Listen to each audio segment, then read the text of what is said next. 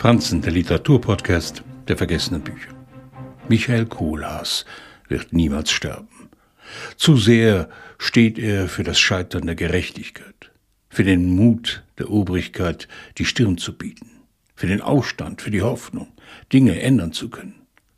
Doch mit der Gerechtigkeit ist das so eine Sache. Fordert einer sie für sich ein, kommt nicht immer Gerechtigkeit dabei heraus.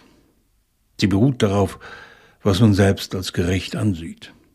Wächst erst einmal der Unmut darüber, ungerecht behandelt worden zu sein, dann ist die innere Empörung mit all ihren Folgen grenzenlos. Liegt die Ungerechtigkeit, wie in Michael Kohlhaas Fall auf der Hand, bahnt sich ein Drama an. Mit seiner Novelle hat Heinrich von Kleist das literarische Mahnmal des bürgerlichen Ungehorsams geschrieben. Als Vorlage dienten ihm die Erlebnisse von Hans Kohlhase, dem im 16. Jahrhundert Ähnliches widerfuhr.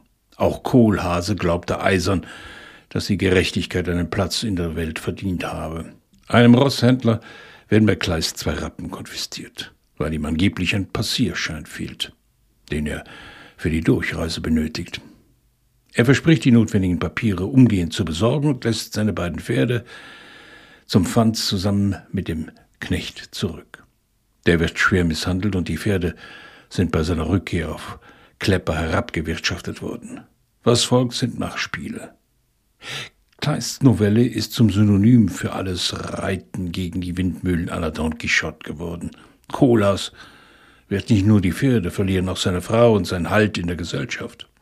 Er wird zum Outlaw, der selbst das Recht in die Hand nimmt im guten Glauben, dass das Recht, wenn es kein Recht mehr ist, jeglichen Anspruch darauf verloren hat, sich Recht zu nennen. Kolas brandschatzt und tötet blind vor Rache und wird von einem Heer gejagt.